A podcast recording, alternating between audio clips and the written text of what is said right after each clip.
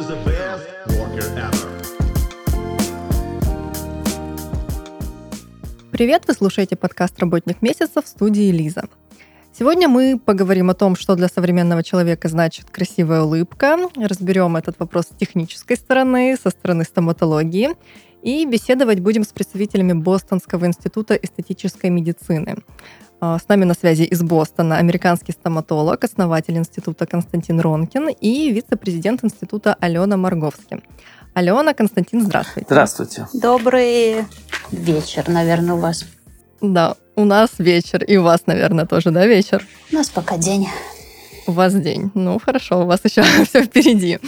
А, расскажите, чем занимается Бостонский институт эстетической медицины? Судя по названию, это не только стоматология, но еще какие-то услуги, да? Значит, Бостонский институт эстетической медицины, на самом деле, изначально он назывался Бостонский институт эстетической стоматологии, потому что в основном мы занимались стоматологией. Но дальше мы пришли к выводу, что дело не только в красивой улыбке, дело не только в том, чтобы сохранить зубы пациента здоровыми, красивыми на всю жизнь, а дело в том, чтобы человек в целом был здоровым и гармонично как бы развитым, и все должно быть сбалансировано. Здесь улыбка играет э, одну из ролей, а все остальное – это общее состояние организма, поэтому мы теперь занимаемся как бы лечением пациентов в целом. Не только там исправляем кривые зубы или э, делаем виниры коронки, а мы как раз занимаемся тем, что все это делаем с позиции здоровья человека. Например, э, чтобы он дышал нормально, чтобы была правильная осанка, эстетика лица и так далее.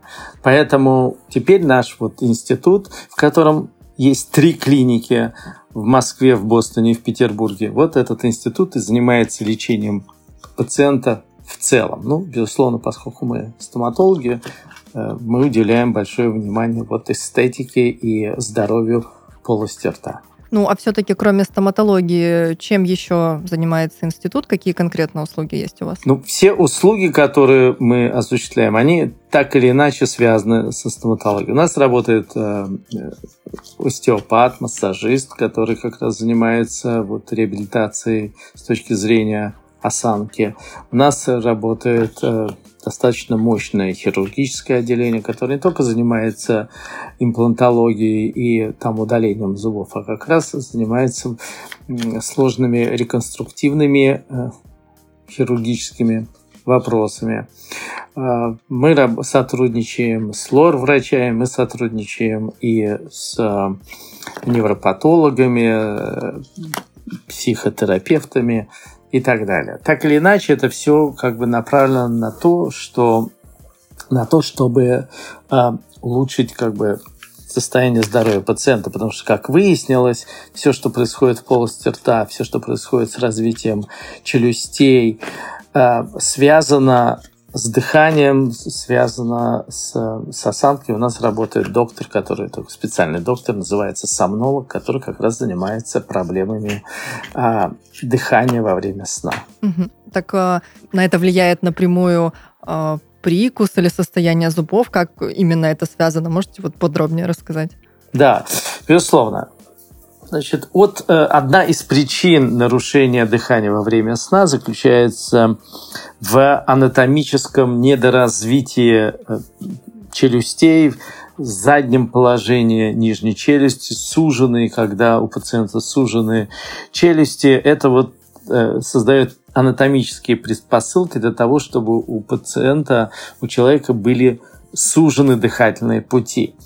И как раз это то, чем и стоматология занимается. Раннее лечение у детей патологии прикуса, и не только у детей, но и взрослых, как раз направлено не только на то, чтобы создать эстетический хороший эффект и выровнять зубы, а как раз вот направлено на то, чтобы развить дыхательные пути предупредить вот так называемое обструктивное ночное апноэ, которое на самом деле влияет очень сильно на здоровье человека. Вот э, большая корреляция существует между вот этим ночным апноэ и сердечно-сосудистыми заболеваниями, эндокринными заболеваниями и вообще продолжительность жизни людей, тех, кто страдает ночным апноэ, на примерно на 20% меньше, чем у людей без ночного апноэ. Поэтому мы на самом деле на сегодняшний день говорим э, не только о эстетике, как бы улыбки и развитии правильном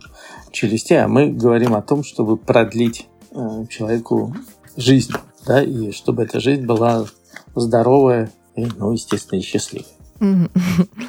То есть, если человек плохо спит, возможно, у него проблемы с зубами, ему стоит проверить этот момент, да? Правильно я понимаю, что все, все возможно. Да, ну это очень большая корреляция, ну это, то есть вы знаете, если взять детей, то среди детского населения 90% детей имеют неправильный прикус. А это прямые кандидаты, если это правильно не вылечить правильно, вот это правильно это, это ключевое слово, да, если не вылечить правильно патологию прикуса, то в дальнейшем это может привести к э, вот этому состоянию, заболеванию, которое называется ночное апноэ.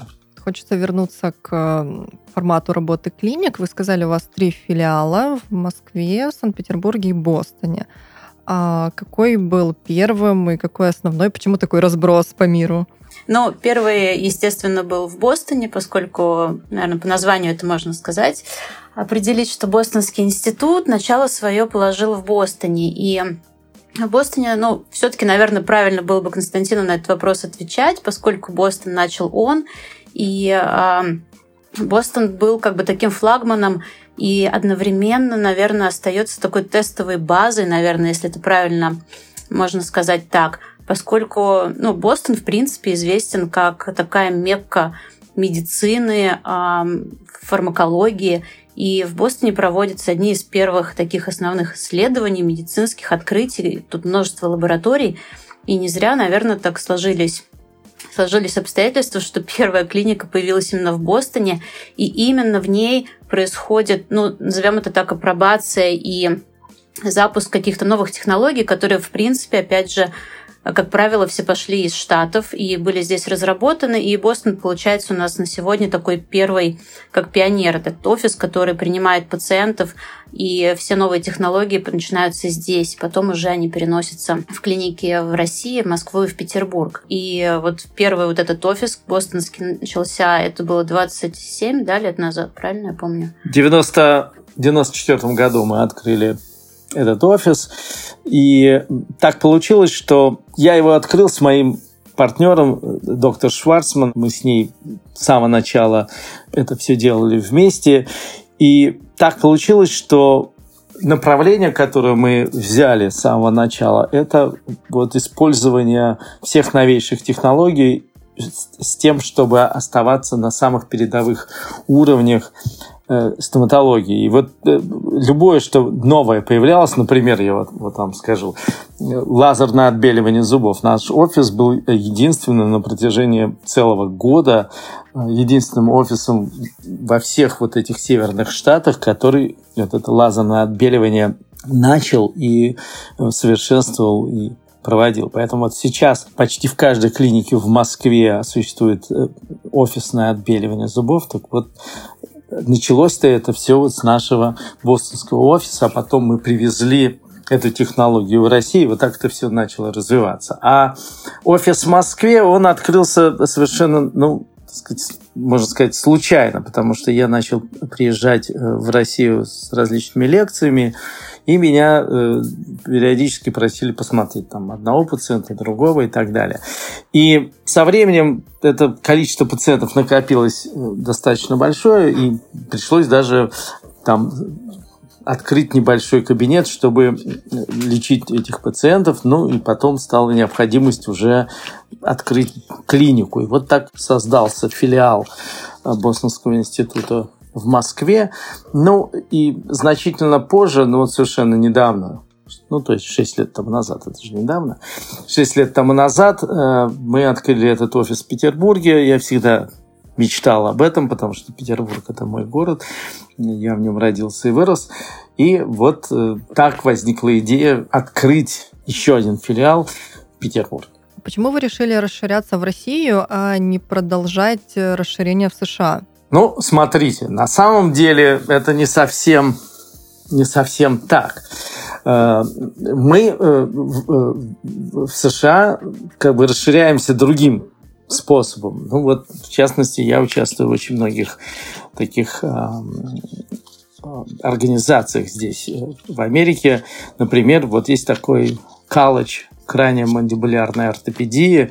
Вот я принимаю активное участие в нем, и вот с этого года я буду как бы президентом этого, э, этого колледжа, и это очень большая работа в плане вот если говорить про Америку. А почему значит, мы именно начали в России, а не, при, не в Англии? Потому что была такая идея в Англии.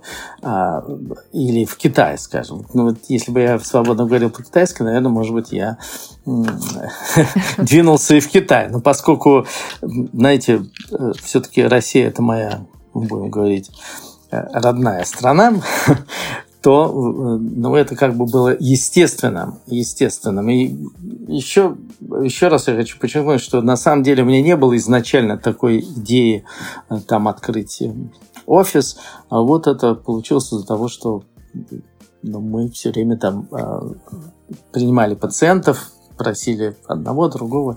И вот так вот возникла эта идея, потом она переросла уже вот... Э, и на самом деле я вам должен сказать, что когда мы открывали офис в Москве, ну, я подумал, ну, мы поработаем там 3-5 лет, и э, на этом как бы закончим. Ну, вот видите, 17 лет спустя мы э, все еще там. И, в общем, не, со, не, собираемся, не собираемся в ближайшее время э, никуда уходить из России.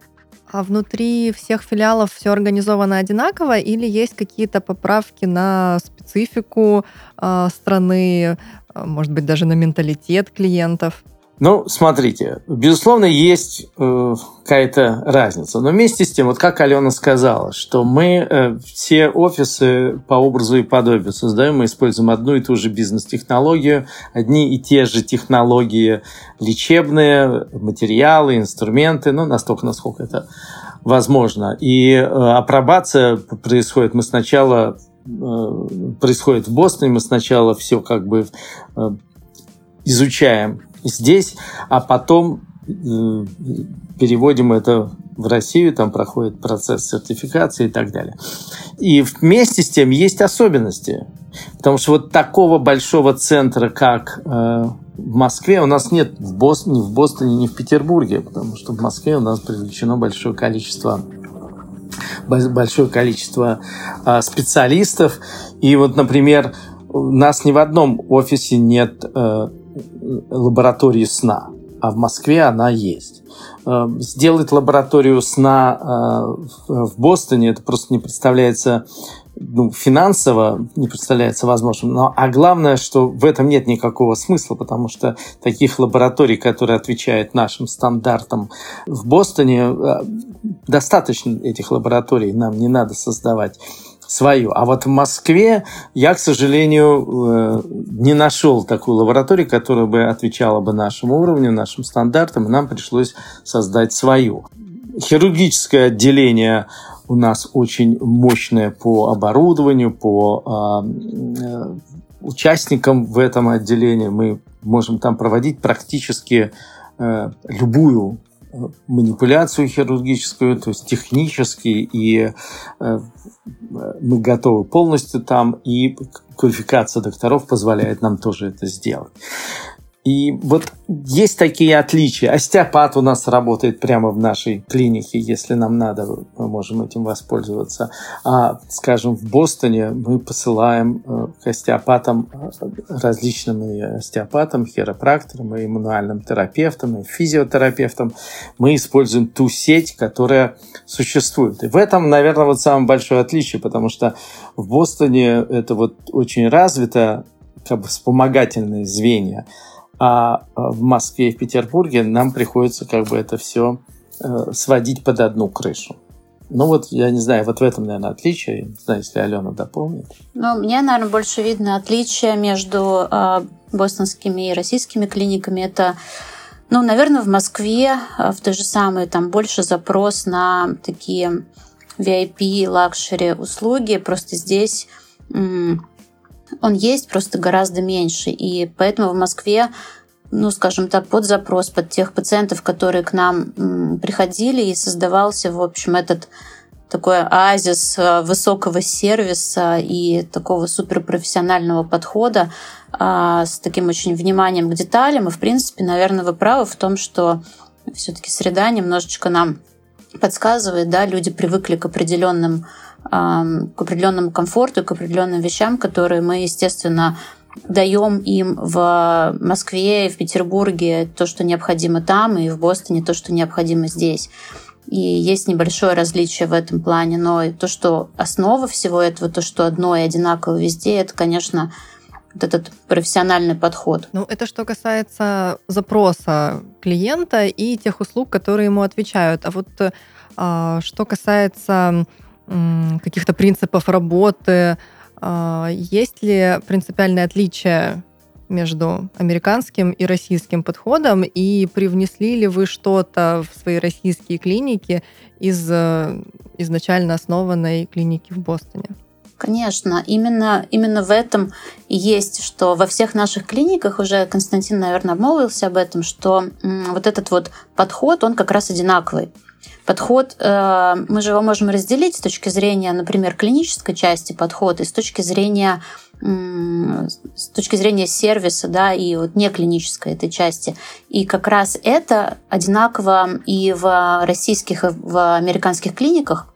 И как раз эти подходы, они пришли из Штатов. Как мы, наверное, знаем, большинство э, технологий, большинство методик каких-то клинических, они зародились в США, и, собственно говоря, это было применено и в Бостоне, перенесено на российские клиники. И то же самое касается бизнеса и управления. И здесь это как раз одно из наших таких самых сильных, наверное, отличий от э, других, поскольку, опять же, США был меккой э, бизнеса и того, как э, делать сервис, того, как оказывать этот сервис. И Опять же, мы используем американскую технологию, да, она называется, одно из названий, это управление на основе статистик. И эту технологию мы используем как в Бостоне, так и в России. И именно эти технологии, именно вот эти уникальные клинические протоколы и вот это очень рабочая, очень а, комфортная технология управления бизнесом, вот они в свое время, как в Бостоне, дали такое применение, начало применения этих технологий, дали такой большой подъем и рывок вверх, и совершенно вынесли клинику на новый уровень а, по сравнению с другими клиниками. То же самое произошло и в Москве. То есть у нас были некие уникальные преимущества, когда мы начинали. Это американские специалисты, со своим подходом, вот с уникальными клиническими протоколами подхода к пациентам и лечения этих пациентов, но и именно управление. И а, на самом деле не так легко а, работать на разных континентах, да, как вы понимаете, это должно быть да. разница во времени, заканчивая, конечно, а, всеми процессами, которые происходят. А бизнес это живой организм, и безусловно процесс в нем происходит всегда. Но слава богу, вот эта вот а, технология позволяет нам это делать, находясь здесь. А, безусловно, мы приезжаем и Приезжаем мы примерно один раз в месяц, а, ну, для приема пациентов и для того, чтобы то, что работает, улучшать, поддерживать и, собственно, расти дальше вверх, как мы делаем постоянно. Вот еще немного об американской специфике. Есть ли в вашем профессиональном лексиконе так хорошо всем знакомое понятие американской улыбки? Что это значит для стоматолога? Или это вообще ничего не значит, и это какое-то такое клише массовой культуры? Голливудская, наверное. Да, американская, голливудская это как бы синонимы. Ну да. и это в самом деле так, потому что исторически так сложилось, что в Америке, э, ну, наверное, э, больше всего занимается с детства ортодонтическим лечением, и американцы чего добились в свое время? Они добились снижения кариеса, то есть вот заболевание, которое разрушает зубы, они добились снижения и э, значительного. И теперь вот если взять подростков, скажем, 14, 15, 16 лет, то вы там практически не увидите ни одного испорченного зуба. Очень редко это бывает. Поэтому с одной стороны, вот выравнивание зубов с детства, с другой стороны, вот сохранение практически всех зубов. У нас приходят пациенты 80-90 лет, у них практически все зубы на месте. А, и создает вот этот вот эффект, да, когда американцы э, улыбаются, у них тут полный рот зубов, а еще э, вот развитие эстетической стоматологии, когда стали делать э, виниры. Ну, тут совсем уже вот это понятие голливудской улыбки, оно уже начало носить такое брендовое, брендовое э, значение. И да, и так приходят пациенты иногда говорят, я вот хочу голливудскую улыбку. Но еще раз я хочу повторить, что когда мы создаем голливудскую улыбку, мы ее создаем таким образом, чтобы ни в коем случае не э, нарушать здоровье человека, чтобы вот эти виниры, которые были поставлены, или э, исправление прикуса с помощью брекетов, вот этот результат, он остался, если не на всю жизнь, то на долгие-долгие долгие годы. И вот это, чтобы голливудская улыбка ни в коем случае не привела к развитию таких заболеваний, как дисфункция сустава, как головных болей, а, обструктивного апноэ, нарушение осанки и так далее. Вот с этих позиций и э, э, мы и лечим. Поэтому вот это понятие голливудской улыбки, американской улыбки, оно приобрело, по крайней мере, в стенах нашего института, вот несколько другой смысл, нежели изначально. Вот виниры. А, сейчас такое впечатление, что их ставят буквально все, и есть некая мода на этот э, формат эстетической процедуры. Очень многие клиники предлагают э, по, как мне кажется, каким-то заниженным даже ценам эту услугу. Есть ли вообще какие-то тенденции, тренды на услуги стоматологии. И что касается виниров, насколько это вообще безопасно и, и разумно их ставить?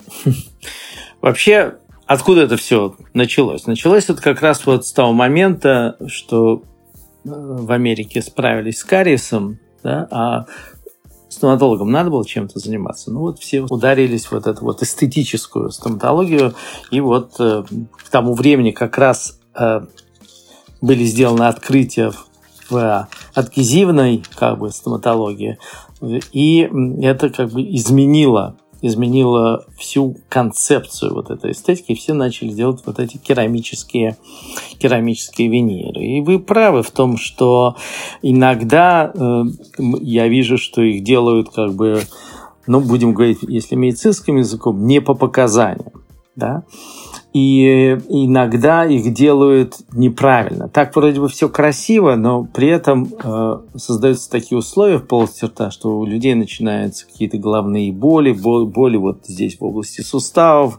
Э, и различные, различные симптомы. Звон в ушах, например, щелчки в том же суставе, ну и так далее. Осанка меняется. Очень много тут можно говорить, чего, что может быть Э, возникнуть у пациента, если ему неправильно были сделаны виниры.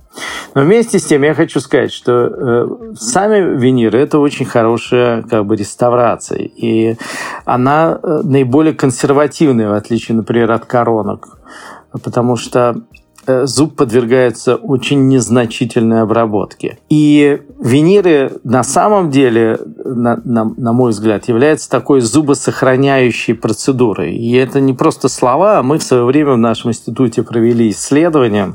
Мы взяли пациентов, которым э, не менее чем 10 лет тому назад были изготовлены виниры на зубы одной из челюстей, а на другой челюсти остались свои зубы. И мы сравнили 10 лет спустя, а у некоторых пациентов это было 20 лет спустя, мы сравнили, а каков же результат, что произошло с нашими винирами, что произошло с зубами пациента, причем это все в одной и той же полости рта.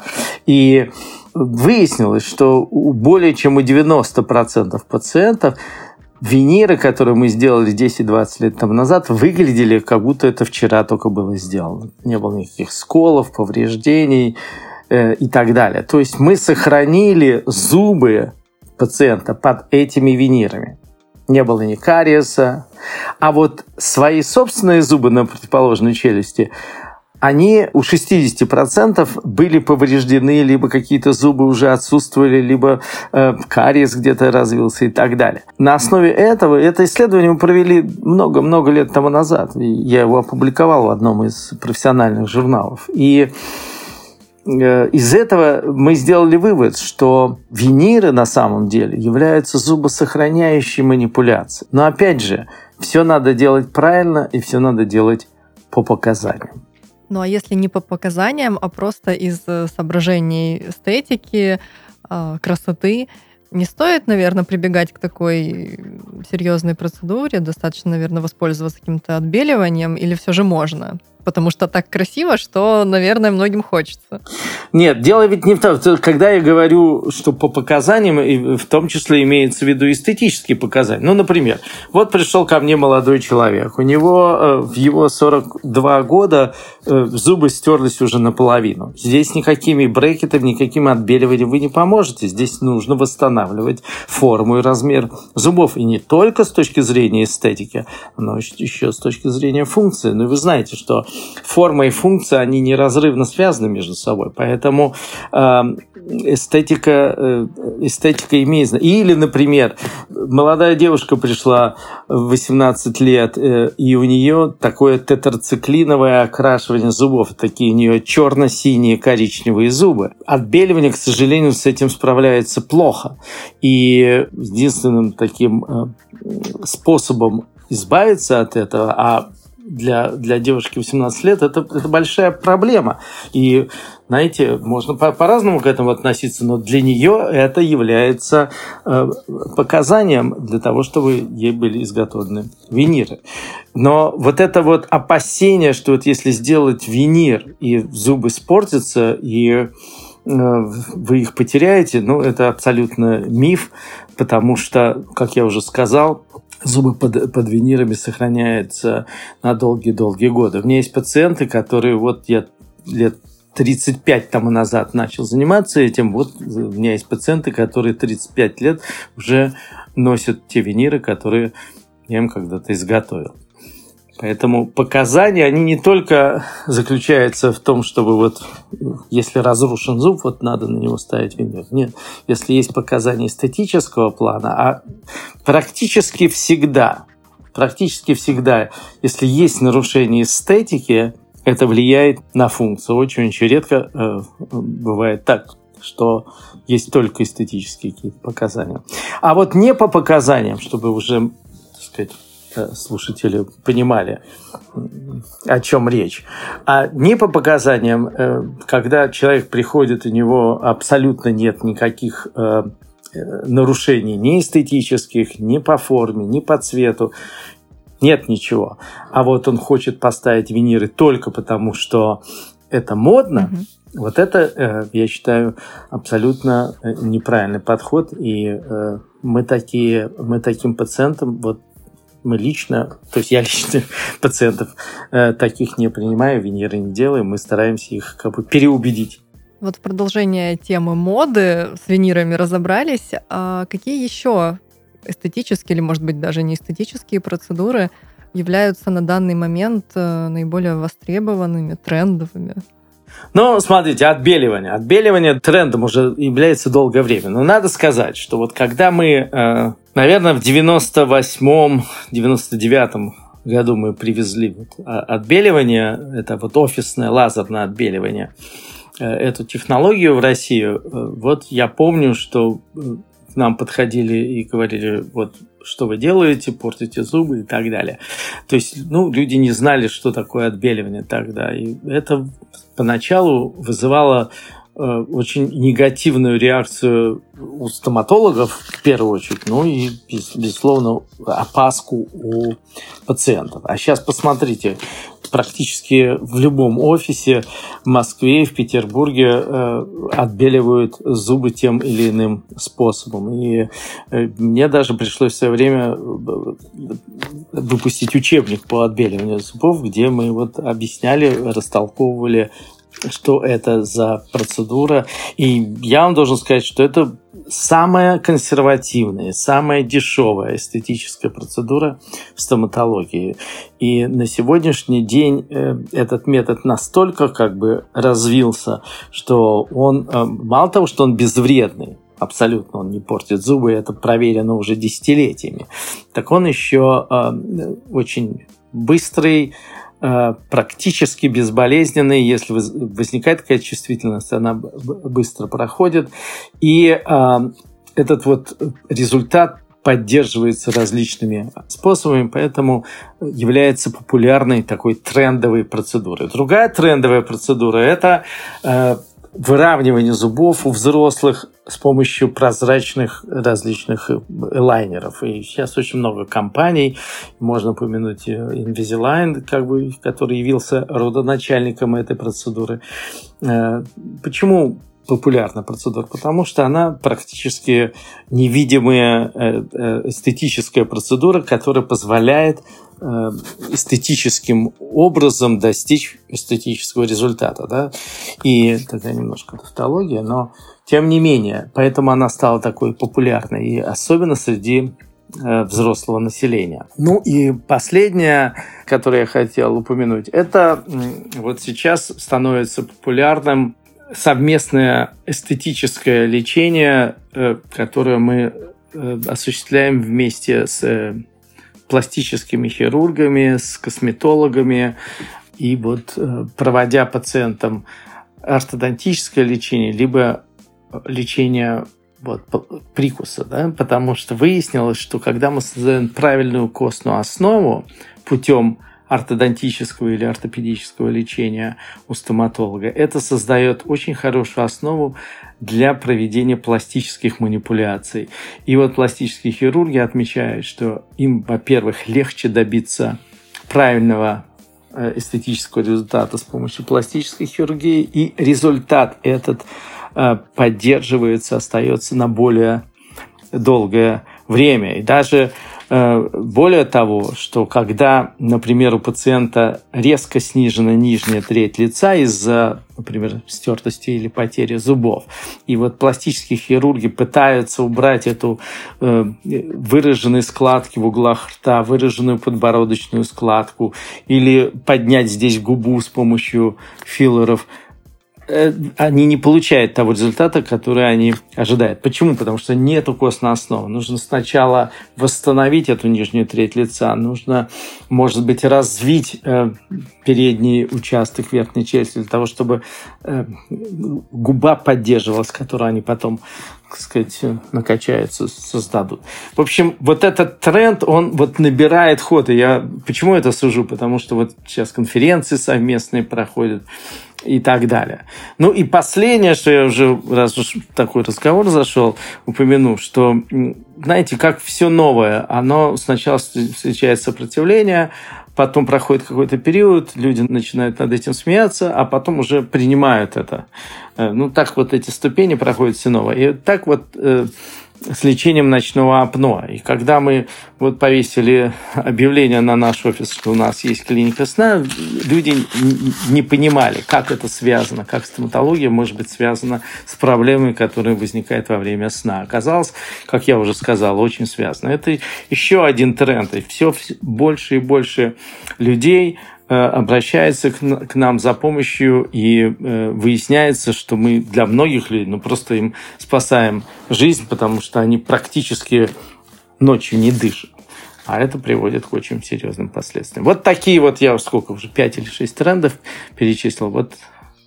Но еще есть, ты который забыл, самый главный, который для женщин больше всего важен, это все-таки anti-age – да, и вот сейчас уже вот в самом деле наука и люди уже потихонечку начинают узнавать эту взаимосвязь правильного, скажем так, прикуса и вот такой антиэйдж эффекта, да, о чем, о чем вот Константин сейчас начал говорить, но просто здесь мы еще что добиваемся.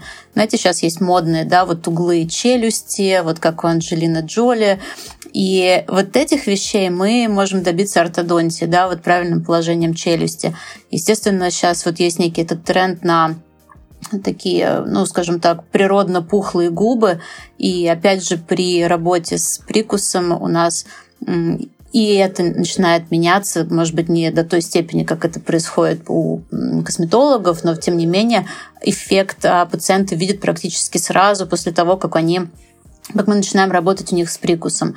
И а, вот а, все, что касается подтяжки, такой называемой безоперационной подтяжки лица, что те же самые процедуры создают вот такой вот эффект лифтинга, такой, знаете, как приятный бонус, на который, в общем-то, никто и не рассчитывал, когда пришел работать с прикусом, но тем не менее мы вот это вот все сейчас имеем. И это все начинает уже рекламироваться, и люди начинают понимать взаимосвязь такого вот лечения, потому что все-таки у нас лицо и все наши пропорции, они привязаны к золотому сечению, и когда мы лечим пациентов, мы на этом и основываемся. Получается, что с помощью современных стоматологических технологий можно условно сделать любую улыбку. Ну, то есть приходит, допустим, клиент с фотографией какой-то знаменитости, и э, можно воспроизвести на нем, на его лице что-то подобное?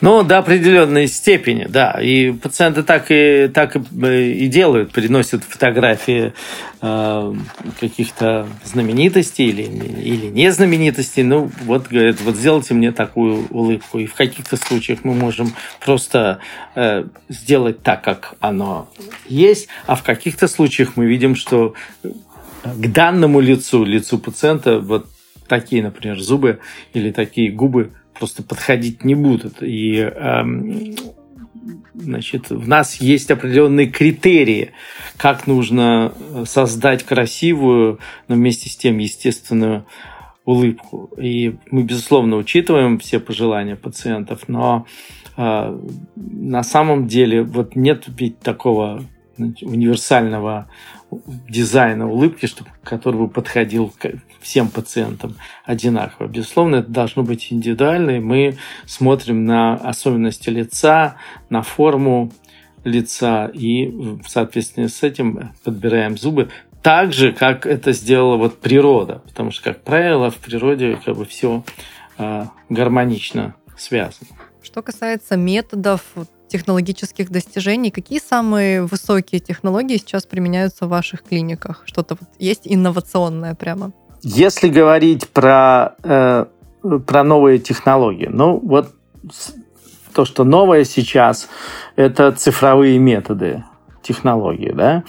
Единственное, что для нас э, эти цифровые э, методы, которые сейчас очень бурно развиваются в России, для нас мы начали эти методы развивать лет 10-12 тому назад. Тогда для нас это было э, новым. Но вместе с тем, э, ведь все развивается, и вот те цифровые технологии, которые на сегодняшний день внедрены в стоматологию, они э, усовершенствовались значительно. И начиная от того, что вот мы уже ну, я не знаю, лет 15, наверное, не снимаем оттисков. Это вот когда используется такая масса, слепок, э, слепок который, который пациента, ну, как правило, неприятная такая процедура, когда такую как бы кашу тебе ставят в рот. А, а мы уже вот лет 15 тому начали сканировать, то есть с помощью специальной камеры как бы делали снимки зубов и вот таким образом получали модели. И заканчивая э, всеми технологиями, связанными с диагностикой, мы используем э, электромиографию, мы используем кинезиографию, различные виды сканирования. Ну, порядка 12 различных э, технологий мы используем, если говорить про цифровую стоматологию. И вот то, что я вам рассказывал про сон, про исследование э, сна, это тоже э, достаточно высокотехнологические вещи, которые мы применяем. И вот все это дает как раз хорошие результаты. Но самое последнее, вот то, что нас жизнь на самом деле заставила сделать быстро. Мы и так, в общем, собирались это сделать, но вот э, вся эта пандемия нас лишний раз подтолкнула к тому, что сейчас очень многие вещи мы делаем дистанционно, мы делаем онлайн, э, что касается диагностики. Это как в стоматологии возможно? Да, это возможно, потому что на этапе, на этапе э, диагностическом и на этапе некоторых процедур это возможно. Ну, например, вот я должен сказать, что Invisalign, например, тот же, он же давно уже э, перешел на такую дистанционную методику, да, то есть на сегодняшний день даже есть такой модуль в лечении, когда доктор вообще не видит пациента. Вы заказываете по почте, вам приходит специальный набор, вы используете этот набор и делаете там оттиски, и вам уже приносят и лайнеры. Можно, конечно, спорить о том, насколько это эффективно, насколько это правильно, но, по крайней мере, такой метод существует. И вот мы в своем институте уже вот последние полтора года, наверное, э, все консультации, либо полностью, либо какой-то этап этой консультации, этого обследования, просто там поговорить, а обследование пациента проводим э, дистанционно. Это очень удобно и для доктора, и для пациента. Во-первых, пациенту не надо лишний раз приезжать в клинику, тратить время. Во-вторых, э, удешевляется сама э, эта консультация. Ну, а в-третьих, у доктора есть э, больше времени, чтобы проанализировать полученные результаты. И все равно от этого пациент выигрывает в любом случае. Поэтому вот эти технологии они не просто вот мы по зуму связались, а они подкреплены различными программами, технологическими разработками, научными разработками. И э, я больше чем уверен, что вот это будет настолько бурно и быстро развиваться, что буквально через несколько лет это просто войдет в нашу жизнь как, как данность. Так же, как мы сейчас все привыкли к телефону, к айфону, к другим телефонам, смарт-телефонам, так и здесь. Вот эти все технологии, они будут доминировать в, в стоматологии очень-очень быстро. Ну, будущее уже почти наступило. Да, в нашем как бы институте будущее, оно всегда вот а, оно наступило и всегда так было. Оно наступало гораздо раньше, чем, чем У потом всех остальных. это да, появлялось. Да. Ну, это вот такая тенденция, которая существует. Какая самая часто оказываемая услуга в ваших клиниках? И разные ли это услуги в США и в России, например? Самое частое, если, э, если говорить про эстетику, да, то Наверное, это э, чаще мы делаем виниры, да, ну, то есть вот эстетическую как бы реабилитацию пациентов. Это, наверное, самое частое то, что, то, что вы делаете. Но у нас есть определенная специфика, потому что в наш институт обращаются пациенты со сложными проблемами, да, и э, лечение дисфункции сустава это, наверное, э, на втором месте, а может быть даже на первом авениры на втором. Отбеливание, то, что я вам сказал, ортодонтическое лечение.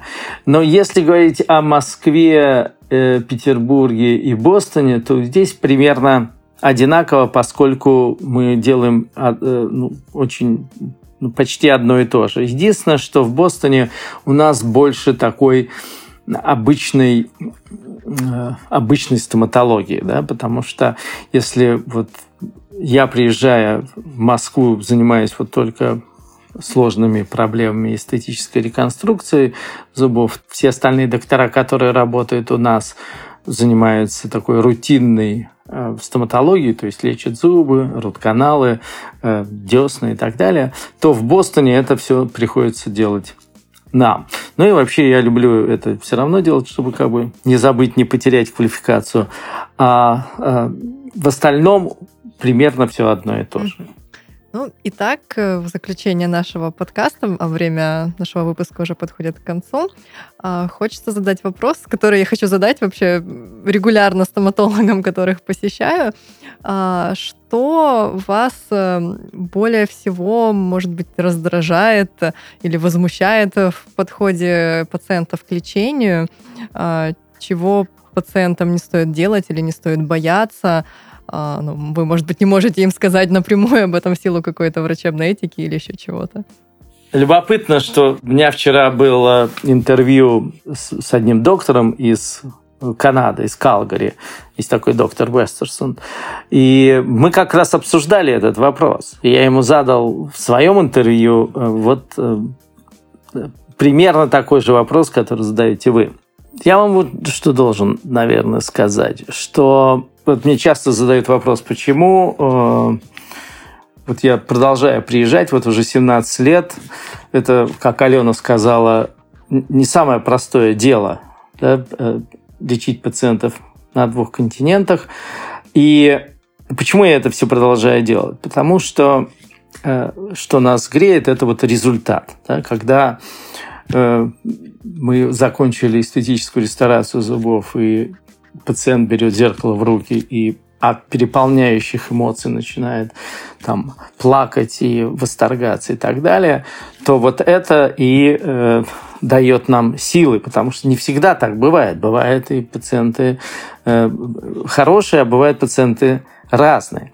Или, например, э, люди, которые э, там десятилетиями страдают от головных болей, от каких-то там недуг, и никто им не может помочь, а у тебя получается, и пациент тебе звонит на второй день, говорит, доктор, я первый раз в жизни за последние там 20 лет спал э, без таблеток обезболивающих и так далее, ты понимаешь, ради чего ради чего ты это делаешь. Я вот э, уже где-то описывал этот пример, когда э, в моем офисе в Бостоне мой э, старший сын, ему было тогда 12 лет, он там крутился у меня в офисе, и вот мы закончили лечение очередной пациентки, и она взяла зеркало в руки и просто разрыдалась.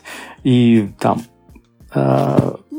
сказав, что вот первый раз в жизни она теперь сможет нормально нормально улыбаться. И это произвело такое большое впечатление на, на него, что вот в своем сочинении, когда он поступал в колледж, он именно этот, этот случай описал и написал, что вот это и послужило, послужило э, причиной, почему он э, вот идет в колледж, чтобы стать стоматологом. И я-то на самом деле про этот случай и, и, и не знал, вот пока я не прочитал это в, а, в его сочинении. И вот тогда я понял, ради чего вот это мы, мы все делаем, вот что нас в этом плане греет. Там, по-моему, был немножко другой вопрос, да, но как-то меня снесло. Не, но ну, на самом деле по поводу этого вопроса, который который вы а, задали сейчас, то есть, ну, что раздражает, возмущает или что пациентам нужно не делать, на самом деле мы все понимаем, в какой сфере мы работаем, поэтому в этой сфере, знаете, надо просто любить людей. Надо просто любить людей и хотеть им помочь, потому что все люди разные. А, чего они боятся? Боятся они часто какого-то прошлого опыта и или еще чего-то там, неважно почему. И на самом деле самая главная задача, что у нас это то есть и самим такими быть, и такую создать э, клинику, да, где люди умеют любить людей, где люди умеют о них заботиться. Вот это, наверное, самое основное. А смысл им что-то говорить, наверное, нет никакого. Надо просто делать то, что ты делаешь. Ну, потому что, да, многие боятся стоматологов по каким-то иногда совершенно необъективным причинам, вовсе не имея того негативного опыта, вот, который вы упомянули, который может быть. Тогда это объяснимо, но иногда никаких предпосылок вроде бы и нет, а все равно все равно боятся. Ну да, потому что это исторически так сложилось, что раньше э, стоматология была обязательно связана с болью, с неприятностями и так далее. И надо сказать, что когда мы строили нашу клинику в Москве, мы э, как раз постарались это учесть, начиная от дизайна клиники. Вот вы приходите к нам, у нас не пахнет стоматологией. Вот Э, в том смысле, в котором э, мы привыкли, да. А, и не только не пахнет стоматология, но и вид офисов теперь, он не, не напоминает нам вот тот стоматологический офис, к которому мы привыкли в прошлом. И вот это все создает совсем другую обстановку. Я своим пациентам, которые приходят и, и боятся, и волнуются, я им всегда говорю, ну вот посмотрите вокруг, ведь разве это то, к чему вы привыкли, наверное, что-то здесь уже по-другому.